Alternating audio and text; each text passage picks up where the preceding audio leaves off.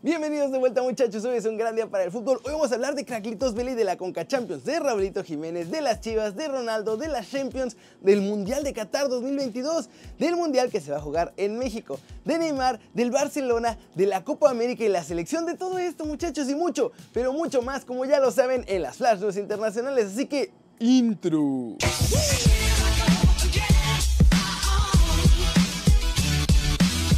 Y arrancamos con la nota One Fútbol del día que es sobre John de Luisa y la Liga MX, porque también están viendo volver a la Libertadores, muchachos. Y no solo eso, la selección también, para ser globales y también regresar a la Copa América, todas las copas de Conmebol, muchachos. Eso sí, con nuestras condiciones. Acá, a que haga bien las cosas y que logre, en el caso específico de la Copa América, una negociación que sea de beneficio para ambas partes, tanto para la Conmebol como para la CONCACAF. Nosotros somos los primeros pensando, siendo egoístas, eh, pensando en nuestra selección nacional, que queremos ir a competir en una copa, déjenme llamarla continental, como ya la tuvimos en el 2016, y que sin lugar a dudas sería de eh, extraordinario éxito formativo y ojalá eh, a nivel resultados para una selección mexicana que va a estar en un proceso de preparación hacia el Mundial 2026 porque la siguiente ventana que se nos puede abrir para una Copa Continental es el 2024. Cuestión que ya la tiene en su cabeza la CONCACAF, en eh, específico el presidente Montagliani, y así lo está trabajando. ¿Cómo ven? ¿Creen que podrán organizar copas continentales entre CONCACAF y CONMEBOL, una Libertadores con Liga MX y MLS y el regreso del Tri a esta Copa América? Yo creo que a eso sí estaría bueno. Y muchachos, mucha más información del Sports Summit porque no solo es que el Tri regrese a la Copa América muchachos, también queremos quedarnos con la inauguración del Mundial 2026. Esto dijo John de Luisa. Buen día. Eh, sí, sin lugar a dudas, la sede del partido inaugural que estaríamos nosotros proponiendo. Recordemos que la decisión de los partidos, de qué partidos, primero de las sedes y de luego de qué partidos en qué sedes, es exclusiva de la FIFA. Nosotros podemos proponer, pero la decisión es del comité encabezado por el señor Infantino. Para poder ser eh, sede tanto de la inauguración como de la final, se necesita un estadio con capacidad de por lo menos 80 mil asistentes. Entonces, en ese sentido, el único en, eh, el territorio mexicano, el único de los tres, de Monterrey, eh, Guadalajara y Ciudad de México, que cumple con esa ese requisito es el Estadio Azteca. En ese sentido Sí, muchachos, hay mucho trabajo que hacer. Yo creo que deben empezar por renovar el Estadio Azteca para que sea nuevamente un recinto de primerísimo nivel. Y así vamos a poder arrancar un hermoso mundial en nuestra casa. Vamos con noticias de Rolito Jiménez porque nuestro chavo la está rompiendo con los Wolves y yo creo que en este momento debe ser el mejor delantero mexicano. Y quiere ir a los Juegos Olímpicos. Esto es lo que dijo Raulito al respecto. Siempre es una ilusión más ir a los Juegos, más teniendo en cuenta que ya tengo un oro olímpico. Es un sueño que me gustaría volver a cumplir y sería uno de los hombres refuerzo del equipo. Primero hay que esperar y luego, si hay llamada, hablar con el equipo para conseguir la autorización. Y muchachos, recordemos que Jiménez fue parte de ese equipo que en 2012 le ganó a Brasil en la final para colgarse la medalla de oro, que además fue la primera en nuestra historia. En esta temporada, además, Jiménez está on fire. Nuestro lobo goleador lleva 21 goles en todas las competencias, 10 asistencias también.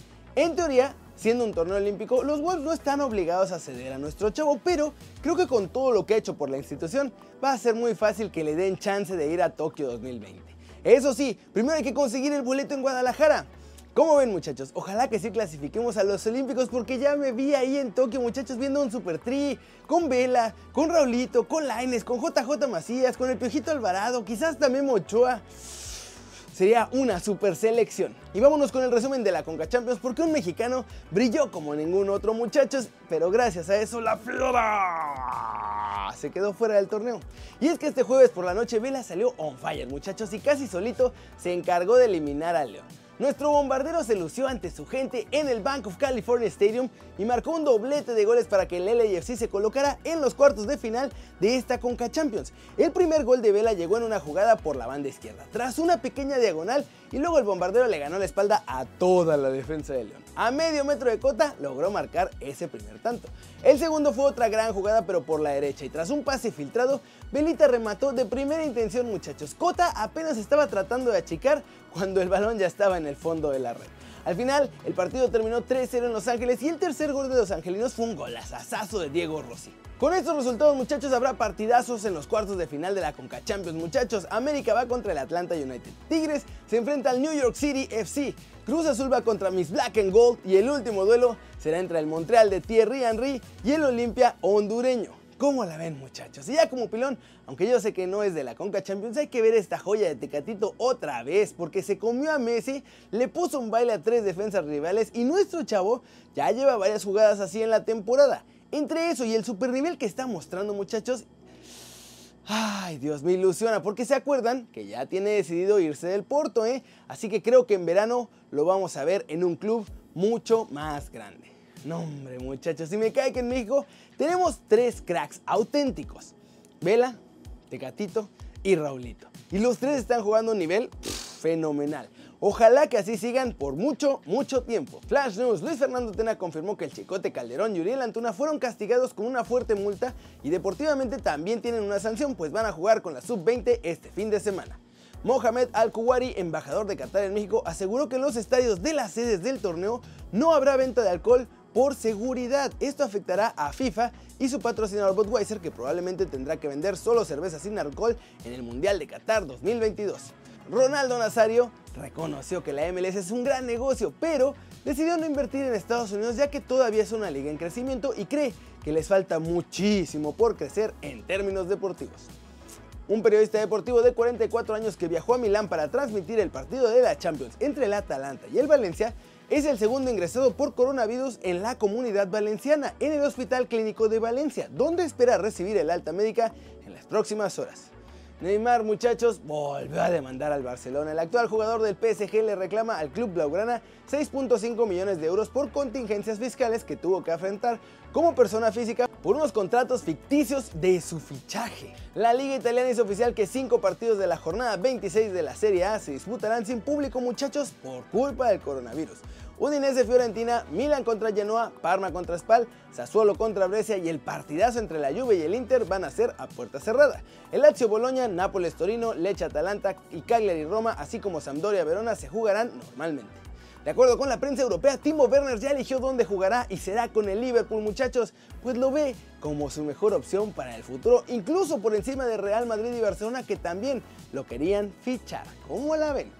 y cerremos este video, muchachos, con la Copa Libertadores porque quedaron definidos los grupos de esta nueva edición del mayor torneo de clubes de la Conmebol. En el grupo A están Flamengo, Junior, Independiente del Valle y Barcelona. En el B, Palmeiras, Bolívar, Tigres, Guaraní. Grupo C tiene a Paranaense, Colo Colo, Jorge Wilstermann y Peñarol. En el grupo D está el Binacional, Liga de Quito, River Plate y Sao Paulo. En el E tenemos al Gremio, la Universidad Católica de Chile, América de Cali e Internacional de Brasil. En el F está Alianza de Lima, Estudiantes de Mérida, Nacional de Uruguay y Racing de Avellaneda.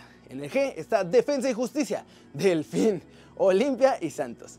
Grupo H tiene a Boca Juniors, Libertad, Caracas e Independiente de Medellín. Sin duda grupos interesantes en esta Copa que se juega en Sudamérica, pero yo creo que los grupos más complicados son el D y el E. Yo, de hecho, diría que cualquiera de los dos podría ser considerado el grupo de la muerte, porque hay un par de históricos en cada equipo y otros dos rivales muy incómodos. ¿Cómo ven, muchachos? ¿Ustedes quién creen que sea el favorito de este torneo para ganarlo?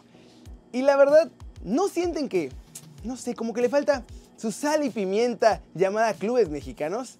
Ojalá que pronto los volvamos a ver ahí muchachos. Y eso, eso es todo por hoy. Muchas gracias por ver este video. Denle like si les gustó, metanle un zambombazo durísimo, esa manita para arriba si así lo desean. Y por si no se nota, quiero decirles que estamos estrenando cámara y sistema de audio, aunque tengan micros nuevos, así que por favor díganme en los comentarios si sí se ve mejor, si ya se escucha mejor y si todo en general está mejor, muchachos. Muchas gracias otra vez, ya saben, denle like, denle una zambombazo a la manita para arriba si así lo desean, solo si así lo desean, al estilo del 2020. Denle click a la campanita para que hagan marca personal a los videos que salen cada día y suscríbanse por favor, este va a ser su nuevo canal favorito en YouTube. Yo soy Kerry Ruiz muchachos y esto nunca cambia porque como siempre Es un placer ver sus caras sonrientes y bien informadas. Chau, chau.